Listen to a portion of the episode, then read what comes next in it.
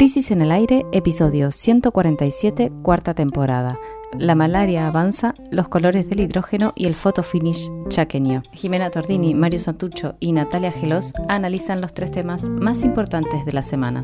Hoy, en el primer bloque, ante la inflación más alta del siglo, nos preguntamos por las posibilidades del gobierno de hacer equilibrio en la cuerda floja de la economía nacional. En el segundo bloque medimos las cartas de Argentina en la transición energética mundial a partir del anuncio de una estrategia local para el desarrollo de la economía del hidrógeno. Por último, vamos a Chaco que este domingo elige gobernador y donde cualquier resultado es posible. Bienvenidos y bienvenidas a Crisis en el Aire. Esta semana, el Instituto Nacional de Estadísticas y Censo, INDEC, dio a conocer algunos indicadores sobre la crítica situación económica que vive el pueblo argentino. Al mismo tiempo, el ministro de Economía, Sergio Massa, anunció varias medidas orientadas a paliar la malaria. En el primer bloque de nuestro podcast de hoy vamos a analizar a 40 días de las elecciones generales los datos que muestran que el deterioro no cesa y nos preguntaremos por las posibilidades del oficialismo, en estas condiciones, de recuperar terreno para aspirar a seguir gobernando. Yendo a las noticias, la noticia que sacudió al país fue, como decía, el índice de precios al consumidor de agosto, que el miércoles fue publicado por el INDEC. La cifra de inflación fue la más alta del siglo, 12,4% de aumento promedio en los precios en apenas un mes, 12,4. Hay que remontarse a febrero de 1991 para encontrar un salto inflacionario tan pronunciado como este que estamos atravesando. Y adivinen qué, el primero de abril de ese año de 1991, es decir, al mes siguiente del récord de inflación, comenzó la convertibilidad entre el peso y el dólar que armaron en ese momento Carlos Menem y Domingo Cavallo. Si anualizamos el dato de la inflación, o sea, si calculamos la inflación entre septiembre de 2022 y agosto de 2023, estamos en un 124,4% de aumento. Bien, y ahora eh, metámonos un poco dentro del índice, ¿no? Del IPC, índice de precios al consumidor, para tratar de entender cuáles fueron los precios que más aumentaron. Y ahí el problema se complica más todavía porque en alimentos y bebidas no alcohólicas, que es el rubro más importante para el pueblo, fue el que más creció precisamente, 15,6. O sea, el el, aumento de los alimentos y bebidas alcohólicas estuvo por encima. Tres puntos arriba del promedio. Exacto, del promedio general que fue de 12,4. Si nos metemos más adentro todavía y pasamos del rubro alimentos y bebidas no alcohólicas a los productos en particular, nos encontramos que la carne aumentó por encima del 30% en solo un mes, que el pollo aumentó un 20%, o sea, entre las proteínas ya, principales proteínas, más arriba del 20, entre el 20 y el 30, y tanto la papa como el tomate, también tuvieron aumentos del orden del 30%. El segundo rubro que más creció es la salud, con un incremento del 15,3, o sea, también bastante más arriba que el promedio. Y realmente, o sea, todo esto, la verdad que es eh, un montón, medio, medio escandaloso, eh, y responde, uno podría decir, a dos eventos recientes que ponen en evidencia la debilidad que padece el gobierno nacional. Por un lado, la devaluación que no lograron evitar, ¿se acuerdan? El día siguiente de la PASO, el 14 de agosto, eh, que tuvo que, cuando el periodismo salió tercero, bueno, el día siguiente tuvieron que devaluar un 20 y algo por ciento, y esto fue lo que repercutió en los precios. Y por otra parte, que es lo que me parece que se pone en evidencia esta semana con el índice, es la incapacidad para controlar los precios. A través de un seguimiento efectivo, especialmente de quienes controlan la oferta de alimentos, ¿no? que son muy pocas empresas que controlan eh, la, digamos, la oferta de alimentos a la población. Bueno, ante semejante impacto en el bolsillo de la gente, el ministro de Economía a cargo del Gobierno Nacional anunció algunas medidas con el objetivo de compensar un poco el guadañazo a los salarios. Pero antes de meternos en esa materia, escuchemos, si les parece, el audio que nos envió el economista Luis Campos, que es coordinador del Observatorio del Derecho Social de la CTA Autónoma, perdón, le pregunté bien y es, en realidad es abogado, con máster de Economía Política. Eh, pero que coordina el Observatorio de Derechos Social de la CTA Autónoma y es un gran seguidor de toda la cuestión precisamente de, los ingresos y, de los ingresos del pueblo, digamos. Eh, y le preguntamos sobre el efecto de la inflación en, en el salario de los trabajadores, nos respondió lo siguiente. La inflación mensual del 12,4% de agosto es definitivamente una mala noticia, pero era esperable después de la devaluación post-paso. Este ajuste de los precios tiene un impacto diferencial en los distintos sectores. Por el lado de las empresas, hicieron un ajuste muy rápido de sus precios, de sus márgenes. Lo estamos viendo con listas de precios que se ajustan, se, actualizan semanalmente. En el caso de los trabajadores, por el contrario, en el mejor, en la mejor de las situaciones, tienen que esperar a las paritarias si es que las tienen. Y dentro de los trabajadores también ha habido un impacto diferencial de esta evolución de los precios, ya que en los sectores de mayores ingresos eh, la capacidad de hacer ajustes en determinados bienes o de sustituir algunos bienes por otros es mucho mayor que en los sectores de menores recursos.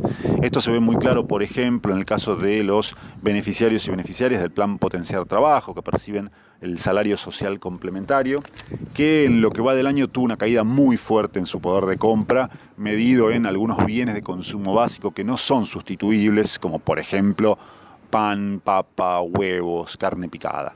Eh, en estos sectores la, caída del poder de compra ha sido muy fuerte en, en los últimos años y lamentablemente la respuesta estatal también ha sido diferencial eh, sobre los trabajadores y las trabajadoras. Eh, por un lado, en términos más generales, el Estado sigue corriendo desde atrás contra la dinámica inflacionaria, posiblemente, digo, difícilmente podría ser de otra manera en un contexto donde todas las medidas son de muy corto plazo y no hay posibilidad de implementar una respuesta integral a esta dinámica inflacionaria pero aún así las medidas que se conocieron estos días tuvieron un impacto mucho mayor en el decil más alto de ingresos, principalmente como consecuencia de los cambios en el impuesto a las ganancias, y un efecto mucho más dispar en los sectores medios y bajos, ya a partir de los bonos que se implementaron o más recientemente con eh, este programa de devolución del impuesto al valor agregado para los salarios inferiores a 700 mil pesos. De todas maneras, en todos los casos son respuestas de muy corto plazo en una dinámica que es muy preocupante. Para septiembre se espera que la inflación esté en los mismos niveles de agosto o incluso superiores eh, y habrá que ver a partir de octubre, noviembre eh, si, hay algún tipo de, desaceleración. Por ahora no hay señales que, vayan en ese sentido, así que el panorama es bastante complicado. Bueno, ahí escuchábamos a Luis Campos entonces que nos explicaba cómo era el impacto de la inflación en los salarios y además cómo anticipar que las medidas anunciadas por el Ministro de Economía esta semana van a tener un efecto dispar. Ahora vamos a ver con profundidad cuáles fueron las iniciativas que se presentaron en estos días entonces como compensatorias. La primera y quizá la más resonante fue la suba del piso salarial mínimo de quienes pagan el impuesto a las ganancias, que pasó de ser 1.770.000 no, que pasó a ser un millón setecientos. Claro, de, que es el equivalente a 15 salarios mínimos y que, o sea, lo que hizo fue subir un millón de pesos de cómo estaba ese, ese piso, digamos. Y después Massa, esto lo anunció el lunes por la tarde en un encuentro con organizaciones sindicales de la CGT y la CTA, y va a entrar en vigencia el primero de octubre próximo. Es un beneficio para casi 800.000 trabajadores que son los que mejor ganan, y va a implicar una mejora de entre el 21 y el 28% en sus ingresos, es decir, que compensa la evaluación del pasado 14 de agosto, que es la que vos decías, Mario. Después, en el mismo acto en el que el candidato Massa dio a conocer el beneficio, el ministro de Economía Massa le pidió a los laburantes esto. Dijo, si tienen que ahorrar, compren un autito, algún bien producido en la Argentina, no me vayan a comprar dólares que eso no fue más que la explicitación de algo que muchos temen y es que lo que el Estado pone para aliviar a la gente vuelva como un boomerang y presione a otro para otro aumento sobre la inflación, que impacte ahí. Eh, la otra medida importante que se anunció el miércoles fue eh, la devolución del IVA para la compra de productos de la canasta básica al un una medida, una situación que ya venían percibiendo jubilados y destinatarios de la asignación universal por IGE y que bueno, ahora se amplía a monotributistas, empleadas de casas particulares y trabajadores que ganen menos de 708 mil pesos. Este es un beneficio que se va a aplicar a partir del lunes próximo y es que se acredita en la cuenta, a 48 horas después de la compra, se acredita en la cuenta propia eh, el, porcentaje del impuesto a los alimentos hasta un tope de 18.800 pesos mensuales. Lo que es importante para percibirlo es que hay que comprar sí o sí con tarjeta de débito y el negocio donde compres tiene que tener debidamente nomenclado en el ticket del producto adquirido. O sea, si en el, en el comercio donde vas a comprar dice almacén en el ticket, eso no se te devuelve, solo se devuelve si dice, por ejemplo, arroz. Eh, esto que eh, es importante saberlo para recibir el descuento, pero además tiene que ver con que la medida aplica en, verdad para las grandes cadenas de supermercados, los negocios de cercanía y que es donde suele pagarse con em, efectivo o con billeteras virtuales o con formas de pago digitales, estilo mercado pago, a todas esas compras no aplica, solo aplica a compras con tarjeta de débito en lugares que discriminan lo que estás comprando. Y finalmente, en, el, rubro de las medidas, el jueves, en un acto con una parte de los movimientos sociales, el candidato Sergio Massa anunció una tercera iniciativa, la apertura del registro único de solicitantes de lotes, que como el nombre lo indica, por ahora es un registro en el que podrán anotarse las personas que no poseen un terreno ni una casa propia y que tienen la expectativa de tenerlo. Eh, la idea en algún momento sería otorgarles un pedazo de tierra fiscal a quien necesite una tierra para vivir, para reproducir su vida, también para trabajar. Bueno, llamó la atención que en ese acto no estuvo Juan Grabois, que es justamente uno de los principales impulsores de esta propuesta. Averiguamos por qué no fue y nos enteramos de que no habría sido invitado. Así que le pedimos a quien fuera, su compañera de fórmula en Las Paso, Paula Abalmedina, colaboradora de la revista Crisis, especialista en temáticas laborales, que nos cuente, que nos brinda, nos comparta su impresión sobre el alcance de todas estas medidas y nos envió el siguiente audio. Sobre las medidas anunciadas por Sergio Massa, bueno, hasta el momento la estrella de las medidas es la cuasi eliminación del llamado impuesto a las ganancias, que se dirige a unos 800.000 trabajadores que están registrados y que reciben los salarios más altos. Hoy hay en la Argentina más de 22 millones de puestos de trabajo. La medida recibió un apoyo rotundo de la dirigencia sindical en su conjunto lo cierto es que el salario no es ganancia es una consigna que tiene un recorrido. Incluso a raíz de ella se produjo un quiebre del peronismo al final del gobierno de Cristina. En algún momento eh, quedamos atrapados en una disyuntiva, ¿no? como esto de la crema o el agua, para decirlo rápido, impuesto a las ganancias o asignación universal por hijo.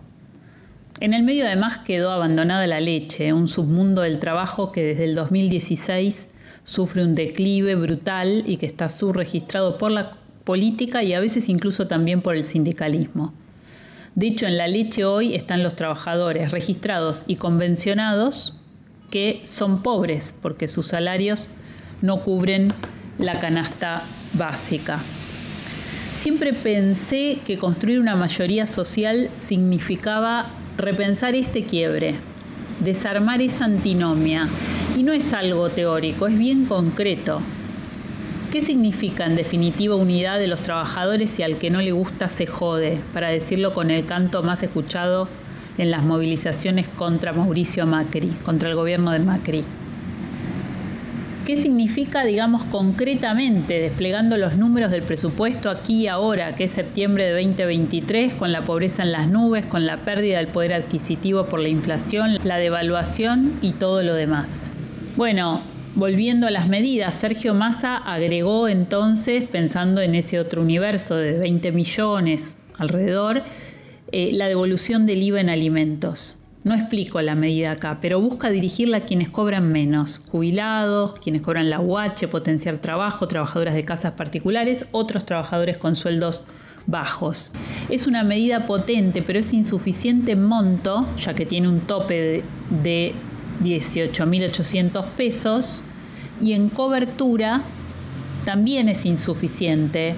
Por eso con la candidatura de Juan Grabois quisimos expresar, entre otras cosas, en las PASO, una política de salario básico o salario complementario universal. ¿Por qué no instrumentarla ahora, que las urnas decidan su continuidad en octubre? Bueno, Sergio Massa anunció además el registro único de solicitantes de lotes. Es otra medida bien orientada la posibilidad de inscribirse. Es una esperanza para millones de familias.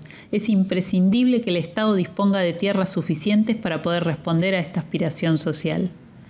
Ojalá Unión por la Patria se decida ahora a expresar una unidad concreta, la unión de los trabajadores no como un eslogan ni una abstracción, sino como tierra, techo y trabajo, como tierras disponibles, derechos y salarios para que vivan bien los que trabajan.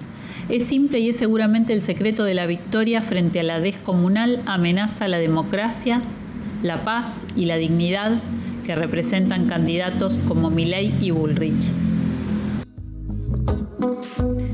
Bien, luego del índice de inflación y de las medidas que recién Paula Valmedina acaba de analizar, ayer a la tarde el INDEX cerró la semana con la publicación de otros datos que también son clave, que son el monto de la canasta básica alimentaria y el monto de la canasta básica total. La primera lo que hace es indicar la línea de indigencia, es decir, los que no llegan a comprar lo mínimo indispensable para alimentarse bien. La segunda, lo que señala, es la línea de la pobreza, que serían los que técnicamente son considerados pobres. Bien, en agosto la canasta básica alimentaria subió un 17% y se ubicó para una persona adulta en 42.262 pesos. Y la canasta básica total subió un 14,3% y ahora consiste en 92.132 pesos. En los dos casos las subas están muy por encima de la inflación y lo mismo pasa si se toman las cifras anualizadas y obviamente están también por encima del aumento de los ingresos. Ahora hagamos un ejercicio bien sencillo para que se entienda lo, tremendo de estos números. Una familia tipo, que estaría integrada por una pareja de adultos y dos niñas, precisó en agosto, para no ser indigente, 130.590 pesos. Mientras que para no ser pobre lo que necesitó fueron 284.686 pesos. ¿Saben cuánto fue el salario mínimo vital y móvil definido por el Estado Nacional y avalado por los principales sindicatos? En agosto. 112.500 pesos por mes. Esto quiere decir que si los dos adultos de la familia tienen un salario mínimo, esa familia está por debajo de la línea de la pobreza. Y hay que aclarar una cosa fundamental, que la canasta básica no incluye el alquiler, así que más pobres aún son quienes eh, o sea, ganan el salario mínimo y además tienen que afrontar esos gastos. Ahora bien, si de esos dos adultos solo trabaja uno y gana el salario mínimo, esa familia es indigente, o sea que no llega ni siquiera a alimentarse dignamente. Bueno, le pedimos a un militante social del municipio de Florencio Varela, a José Luis Calegari, que integra un movimiento muy interesante que tiene una presencia en la zona sur del conurbano bonaerense, el Centro de Participación Popular Monseñor Enrique Algeleli, que nos cuente cómo está viendo él la situación en los barrios y nos envió un audio en el que nos responde a eso. A ver, nosotros del conurbano lo que vemos es, por un lado, un salario que no alcanza, ¿no? Eh, hay que entender que el problema ya no es solamente las personas que están en negro o desocupadas, sino que aquellos que están en blanco, un amplio sector de los que cobran en blanco, hoy cobran salarios que tampoco cubren necesidades básicas. Entonces, lo que tenemos es una gran población a donde la inflación se devora los salarios. Esto requiere algún tipo de intervención que permita lograr que el salario tenga otro valor real frente al nominal. Un dato en el urbano que se ve enseguida es cómo crecen las ferias informales, ¿no? Cuando crecen las ferias informales, mucho es porque la economía está en situación compleja y en este caso la inflación es determinante. Por otro lado, también tenemos políticas en algunos municipios de persecución a las ferias informales. Entonces se hace muy difícil que la gente pueda juntar ese dinero que no, que no puede tener, porque en realidad, porque en realidad el dinero no alcanza, pero cuando quiere construir alternativas informales tampoco se puede. Entonces, nos parece que hoy el gran tema es la inflación. la gente ve que cada día compra menos con dinero que gana y eso genera un malestar social y un descontento social fenomenal. Se va generando en ese pequeño mundo de comerciantes, vendedores informales, eh, como una situación que también arrincona aún más a lo que le pasa a las familias con el sueldo formal o informal que tienen. El Estado debería buscar alternativas a nivel local, provincial y nacional. Son diferentes responsabilidades, pero creo que si no lo miran en escala entre los tres niveles del Estado y cada cual tomar la problemática que le toca, lo que vamos a tener es un descontento cada vez mayor, un enojo cada vez mayor, y ese enojo es muy complejo que pueda razonar si no más vale, va a buscar castigar. Y nos preocupa muchísimo que el castigo termine siendo eh, las políticas económicas de un gobierno de mi ley, que solo agravaría las condiciones y tendríamos un país más pobre, más, más conflictivo, más crispado y que se va a hacer muy, muy difícil la gobernabilidad, no solo para mi ley, sino la vida diaria de millones de familias. Bueno, lo escuchábamos a José Luis Calegari, muy claro, la verdad, el, panorama que nos presentó. Estuvimos por allá, por Florencio Varela, esta semana también conversando con, integrantes del Centro de Participación Popular Monseñor Enrique Angelelli sobre estos temas. Eh, todo esto que, venimos escuchando, los índices que se conocieron esta semana, eh, va a tener un impacto evidente en el índice de pobreza que se va a conocer el próximo 27 de septiembre, lo va a dar a conocer el INDEC eh, referido al primer semestre de 2023 eh, y va a ser la misma semana en la cual tendrá lugar el primer debate presidencial, que va a ser el primero de octubre y va a ser, evidentemente se va a charlar sobre estas cuestiones que creo que son un poco las principales, ¿no? O sea, la situación social y económica de la población genera un malestar que después se expresa en las urnas.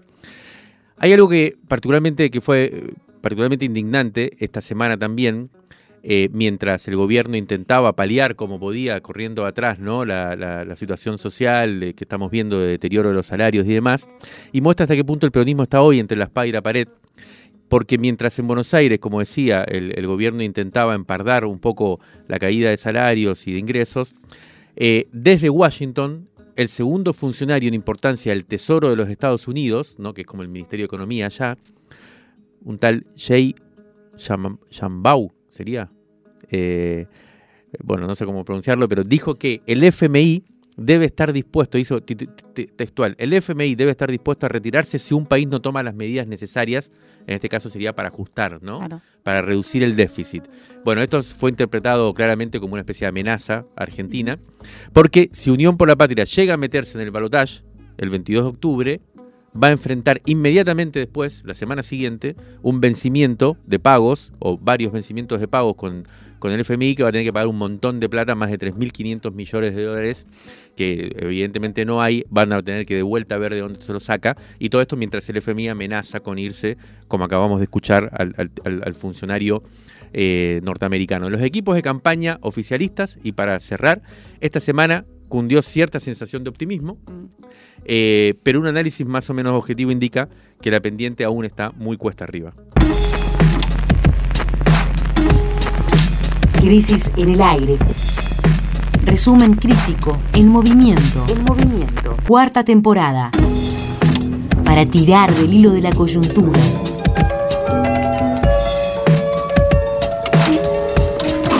Todos los sábados el aire está en crisis.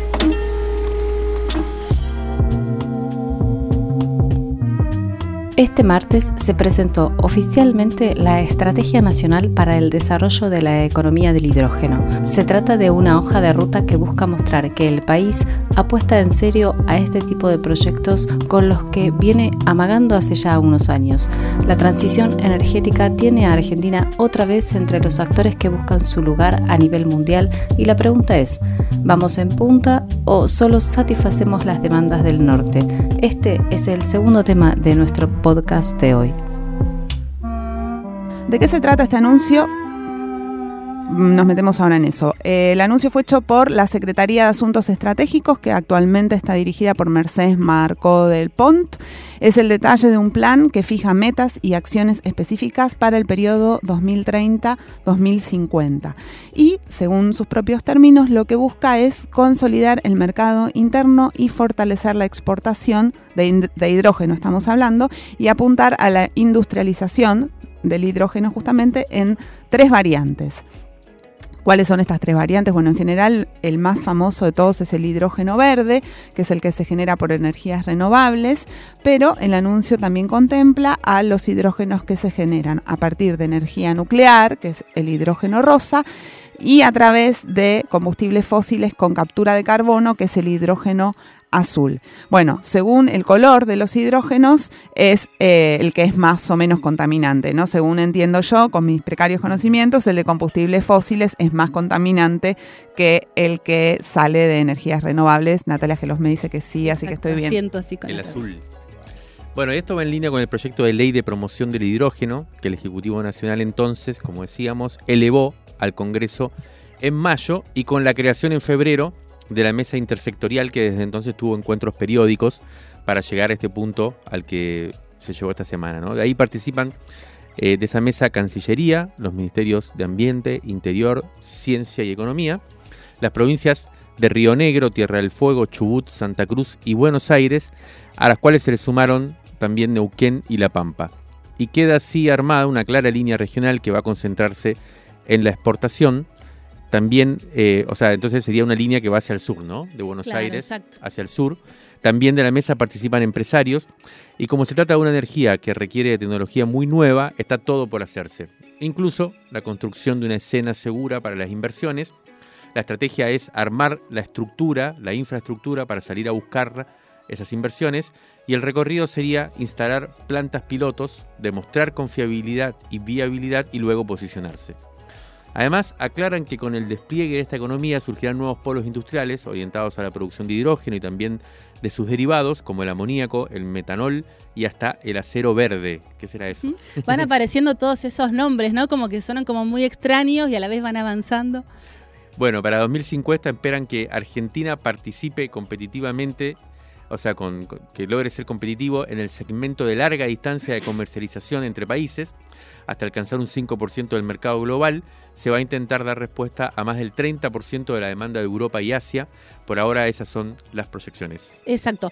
Para tener una idea de, de las dimensiones actuales y, retomando esto que decía Jimé vos de los colores de los, de los hidrógenos, por, por decirlo así, Argentina hoy produce hidrógeno gris, que es el que se obtiene a partir del gas natural y que es el más contaminante. Mira. Lo que produce es un 0,4 megatoneladas de hidrógeno gris al año, que son para consumo interno. ¿Qué pasa? Cuando el hidrógeno, a ese hidrógeno gris se le incorpora una tecnología para poder capturar el dióxido de carbono que resulta de la producción, lo que surge es el hidrógeno azul, que es el que está contemplado en este anuncio. Mm.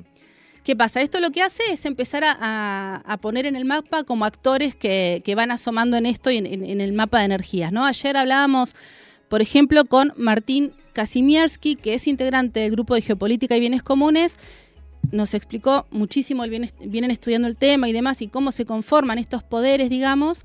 Y siguiendo la línea de los distintos tipos de hidrógeno, él lo que nos decía es como de alguna manera la industria de los combustibles fósiles que es lo que se tiene que dejar atrás con, con estas metas que se hacen, por eso se habla del 2050 como, como un horizonte, también entran en juego en, en estas nuevas conformaciones de energías. Y nos daba, por ejemplo, el dato que la Agencia Internacional de Energía marcaba que el 80% de los proyectos que están respaldados de, de estos tipos de proyectos de energías están respaldados por las petroleras porque el hidrógeno azul permite como un reaprovechamiento de toda esa estructura y de esas inversiones. Entonces, bueno, como que se van tejiendo distintos tipos de lobby, ¿no? En, en esto que se va armando. Ayer hablamos también largo y tendido con Leonardo Salgado, que es paleontólogo, es investigador del CONICET, de la Universidad Nacional de Río Negro, y que viene también estudiando este tema desde hace rato y que se detuvo a analizar toda esta estrategia que se presentó. Entonces los pedimos que nos comparta sus impresiones de los puntos más sobresalientes de esto que se presenta. Vamos a escuchar qué nos dijo. Hay algo en la estrategia que no estaba eh, en otros documentos, sí está en el proyecto de ley, que es eh, la incorporación del, del hidrógeno rosa eh, a partir de energía nuclear. El hidrógeno rosa aparece en el proyecto de ley que presentaron en mayo de este año y acá ya aparece directamente eh, vinculándoselo al proyecto CAREM. Así que ahí evidentemente hay una intervención de lo que podría llamarse el lobby nuclear eh, en todo este asunto y, la posibilidad de darle un sentido al, al proyecto CAREM, ¿no? de estos reactores modulares. Eh, eso es una, primera cosa que llama la atención. Lo otro es eh, una confirmación de, digamos, de la naturaleza exportadora de los proyectos en Patagonia, porque de lo que se em, prevé producir para el 2050, que son más o menos unas 5 millones de toneladas anuales de hidrógeno, hidrógeno en general, ¿no? De esas 5 millones de toneladas, em, solo una tonelada va a ser em, destinada a la demanda local. Y esos proyectos em, de producción de hidrógeno para atender la demanda local van a estar próximos a los centros de consumo y en Patagonia no tenés ninguno. Así que seguramente todos los proyectos patagónicos van a ser este, orientadas a la, a la, exportación. En algún momento en la, en la estrategia, bueno, aclaran que, que, esas 5 millones de toneladas no, va a ser, eh, no van a ser verdes exclusivamente, sino que van a repartirse entre azul, rosario y verde por el hecho de que si, si se quisieran eh, producir de manera verde por electrólisis esas 5 millones de toneladas, haría falta una superficie equivalente a 55 veces el área de la ciudad autónoma de Buenos Aires. Esto es algo que llama la atención eh, en un documento de este tipo porque, bueno, justamente siempre se, se, intentan este, silenciar los, los aspectos negativos, ¿no? como es la ocupación del territorio por parte de, de estos proyectos de producción de hidrógeno verde. Pero acá en el contexto es el de justificar la, la mm, digamos, la complementación con hidrógeno azul, que es de alguna manera eh, hacer participar a, los, a las petroleras de esta, de esta movida del hidrógeno, ¿no? Lo estamos escuchando a Leonardo Salgado hablar desde la provincia de Río Negro, porque bueno, dentro de toda la hoja de ruta de, la propuesta que, estamos comentando, eh, hay dos provincias que están señaladas como estratégicas, Río Negro precisamente y Tierra del Fuego. Las dos tienen diferentes características y en el diseño de la ley de promoción de hidrógeno son esas dos provincias las que tienen un peso fuerte. Como decía Salgado, en el audio lo escuchábamos recién, en todo el país hay posibilidades de desarrollar hidrógeno, pero en las zonas patagónicas está la capacidad exportadora porque además, o sea, está el viento por un lado, que, es necesario para producir energía eólica, y además están los puertos de agua profunda para hacer las exportaciones, como escuchábamos en el audio recién. Entre las provincias igual, como decía, hay diferencias. Eh, en Tierra del Fuego se abre la posibilidad del hidrógeno azul de que estábamos hablando por las reservas de gas que hay en la cuenca austral. Allí, en Tierra del Fuego, se están convocando a reuniones a distintos sectores de la sociedad para dar su opinión sobre este tema. Nancy Fernández es integrante de la organización ambientalista Maneken y fue invitada como parte de la sociedad civil a una de estas eh, reuniones de discusión. Vamos a escuchar sus impresiones desde allí, desde Tierra del Fuego, sobre estas primeras reuniones que se están llevando adelante. Hemos manifestado en, los talleres en los que participamos y vamos a seguir sosteniendo que lo que no nos cierra es el modelo de producción. O sea, el de los está hablando de una provincia que no tiene satisfechas sus eh, requerimientos energéticos con eh, problemas de energía eléctrica, eh, con ausencia de interconexión con el resto del con el continente, con maquinaria vieja para la producción de energía eléctrica a través de la, de la quema de combustibles fósiles, específicamente de gas. Eh, con personas que no tienen conexión a, a gas, por ejemplo, en sus domicilios. Eh, y se pretende eh, llevar a cabo un proyecto mega recontra mega millonario con eh, la exclusividad de la exportación de amoníaco.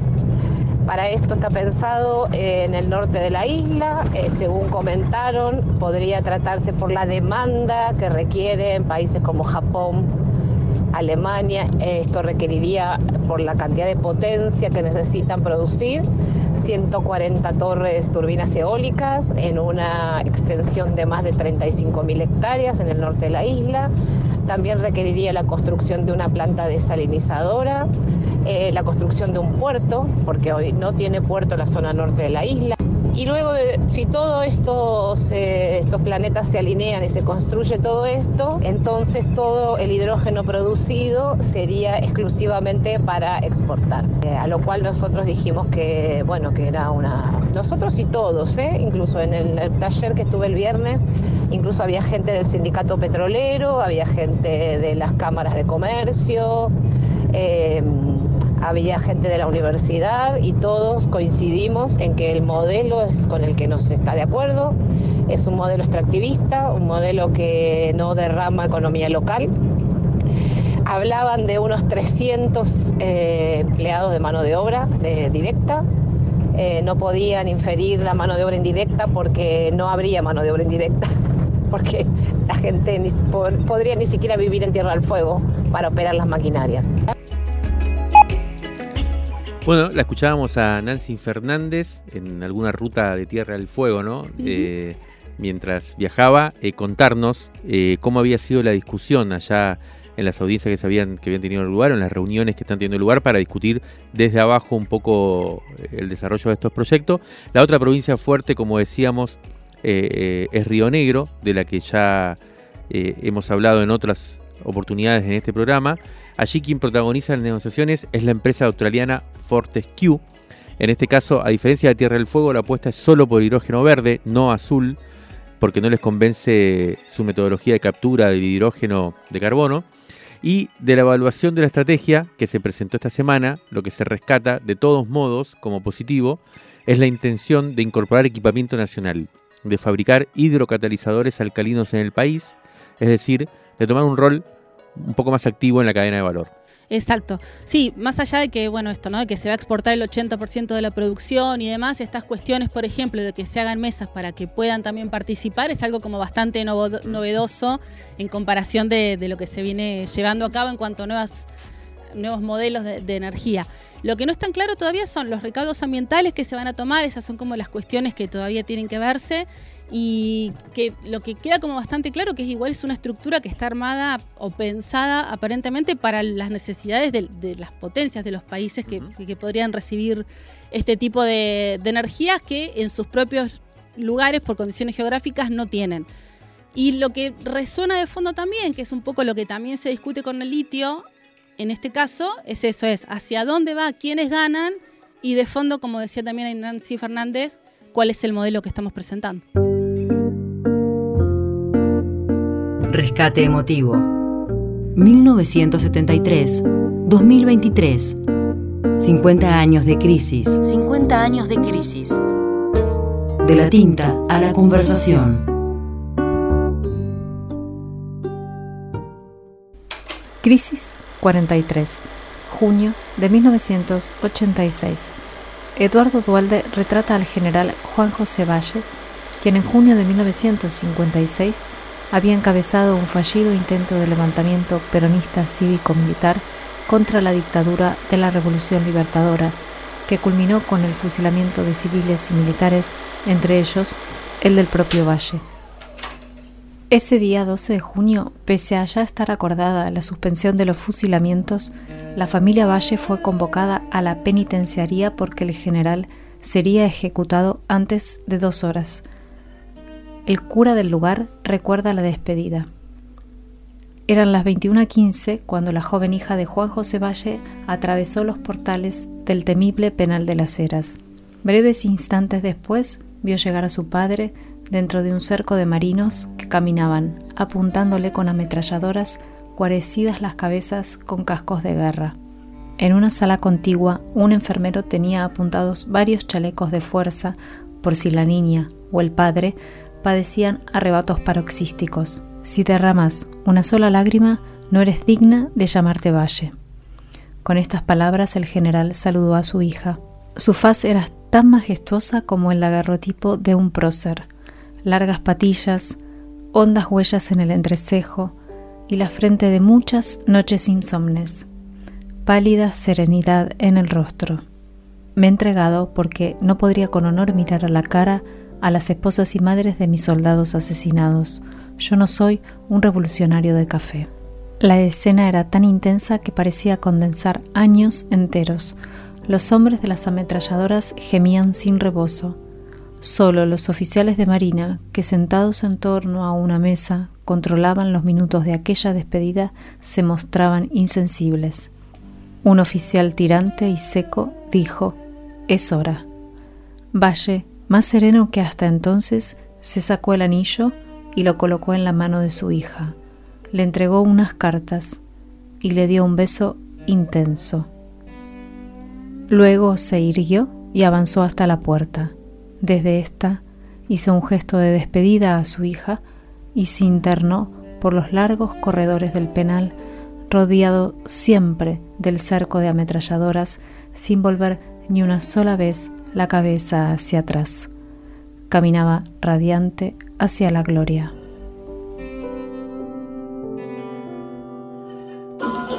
Crisis en el aire. Cada sábado, la revista Crisis se transforma en sonido. Resumen crítico en movimiento. está en crisis. El aire está en crisis. El aire está en crisis. Crisis en el aire.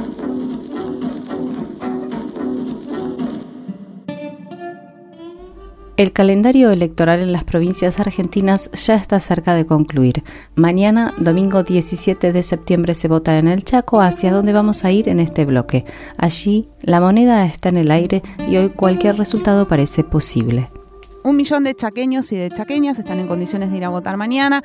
Aquí, como vamos a ver, como vamos a ver en este bloque, reside uno de los enigmas que es cuántos de este millón de chaqueños y chaqueñas van efectivamente a ir a votar, porque lo que sucedió en el Chaco, en las PASO, en las primarias provinciales, es que solo fueron a votar 6 de cada 10 electores. El 62,93% del padrón decidió ir a votar, así que hay cierta expectativa sobre qué va a pasar mañana. Y además, en esas primarias, el voto en blanco fue la tercera fuerza, ¿no? Eh, que es algo que no, no suele, no, no suele ser así de contundente.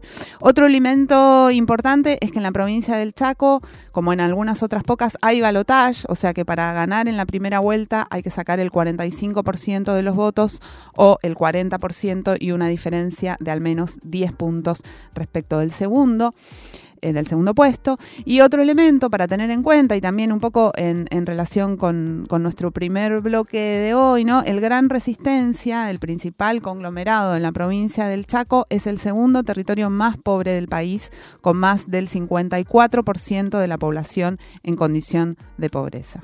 Sí, Jime, y recordemos brevemente qué sucedió en esas pasos, que fueron el 18 de junio. Pocos días antes, el 2 de junio, había desaparecido Cecilia Strisowski, que, bueno, con el correr de los días comenzó a saberse que se había tratado de un femicidio que había sido cometido por un integrante de la familia Sena, que son líderes de un movimiento social muy importante de la provincia, con vínculos estrechos con el gobierno de Jorge Capitanich. El caso en sí mismo eh, terrible fue colocado en el centro de la disputa electoral en ese momento, en esos días previos a las uh -huh. elecciones. El femicidio afectó a las primarias, además del voto en blanco y la baja participación, también hubo un fuerte corte de boleta, por otra parte. Muchos eligieron al candidato oficialista intendente, pero no eligieron lo mismo en la categoría de gobernador, por ejemplo. El primer lugar en las primarias lo obtuvo Juntos por el Cambio, que acumuló un 42,4% de los votos, y se enfrentaron los radicales Leandro Sdero, que es diputado provincial, y Juan Carlos Polini, que es diputado nacional, y se impuso Sdero por más de 8 puntos. El oficialismo, a su vez, quedó en el segundo puesto. El sello Frente Chaqueño juntó 37,3% de, de los votos.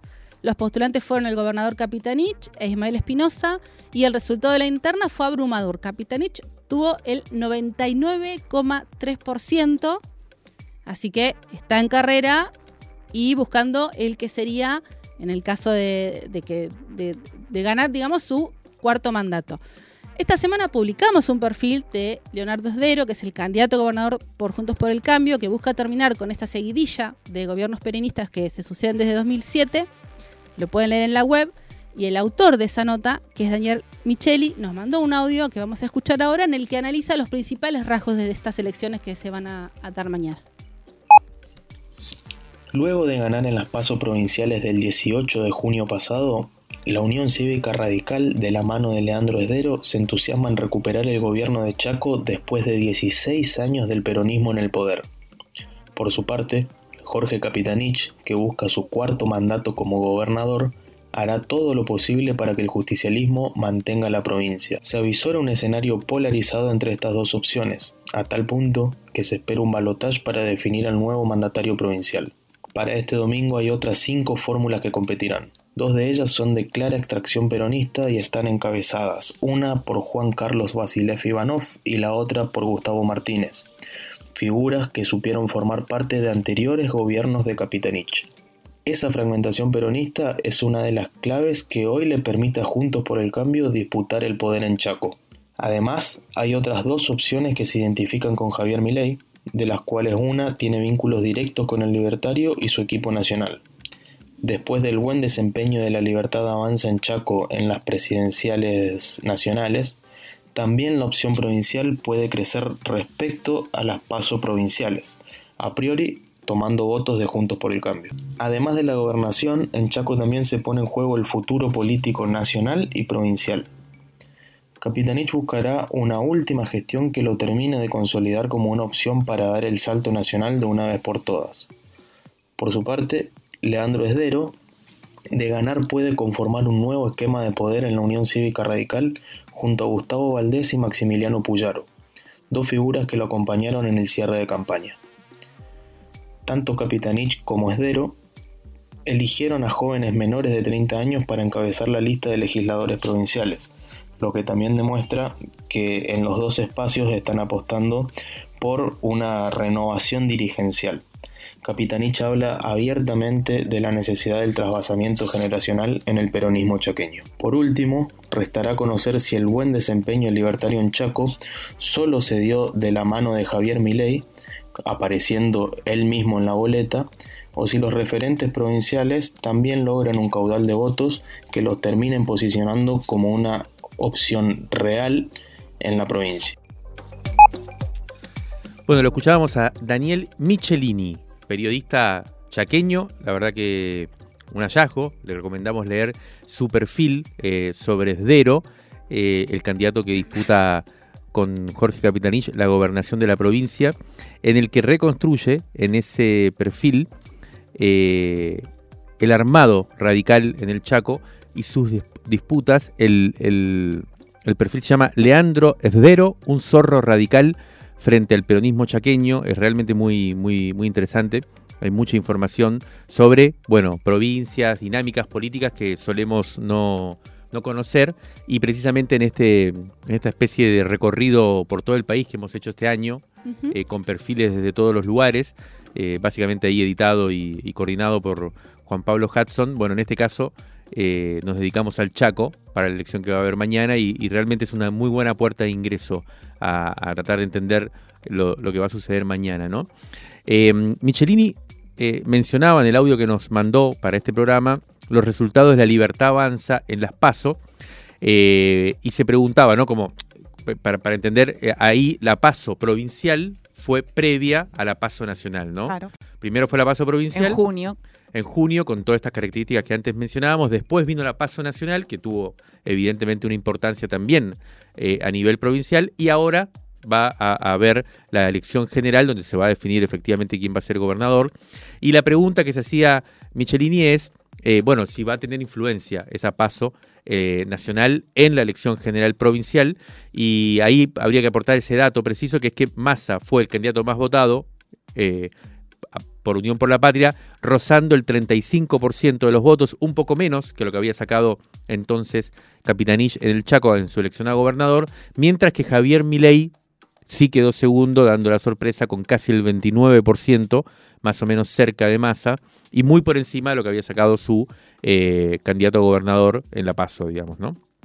Y brevemente, para cerrar este bloque, mientras esperamos el resultado de mañana en el Chaco, comentemos las elecciones que tuvieron lugar en la provincia de Santa Fe el domingo pasado. Acá ya hablamos en el programa anterior sobre lo que venía en ese momento. Eh, a nivel provincial, la derrota del, pe- del peronismo fue rotunda, como se esperaba. El radical Maximiliano, Maximiliano Puyaro ganó la gobernación con más del 58% de los votos. fue realmente una paliza contra los casi 30 puntos, o sea, tuvo casi 30 puntos de diferencia con, con el candidato peronista Marcelo Lewandowski, que sacó el 30% de los votos, eh, y Unidos para cambiar Santa Fe, así se llama la alianza que integran en esa provincia el PRO, el radicalismo y el Partido Socialista, entre otros, se quedó con la mayoría en las legislaturas local, en la legislatura provincial, y también eh, ganó las intendencias de la ciudad de Santa Fe, las dos principales, y la de Rosario. En esta ciudad en particular, Rosario, cuna de futbolistas y de dos clubes muy grandes, eh, Pablo Yapkin, eh, el candidato radical, logró la reelección en una elección muy, muy pareja, con voto a voto, con Juan Monteverde, que era el candidato de Ciudad Futura, un partido municipal, un partido local, eh, joven, eh, bien interesante, con, el, con los que siempre conversamos. Nosotros con Nicolás Perrupato el lunes vamos a estar en Rosario, porque vamos a ir a una charla, nos invitaron. Mira. Así que eh, vamos a ver si podemos hablar con Juan Monteverde y con Karen Tepp para conversar con ellos sobre lo que se viene, porque a pesar de que estuvieron muy cerca pero no pudieron ganar y había muchas expectativas, efectivamente se abre hacia adelante una fuerza que tiene casi la mitad de los votos de la ciudad. Bueno, todo un panorama para, para ver. Así que este es un poco el resumen de, de las elecciones provinciales que se vienen y de las que, de las que venimos. Crisis en el aire. Los sonidos de la tinta y sus discusiones. Los sábados, el aire está en crisis.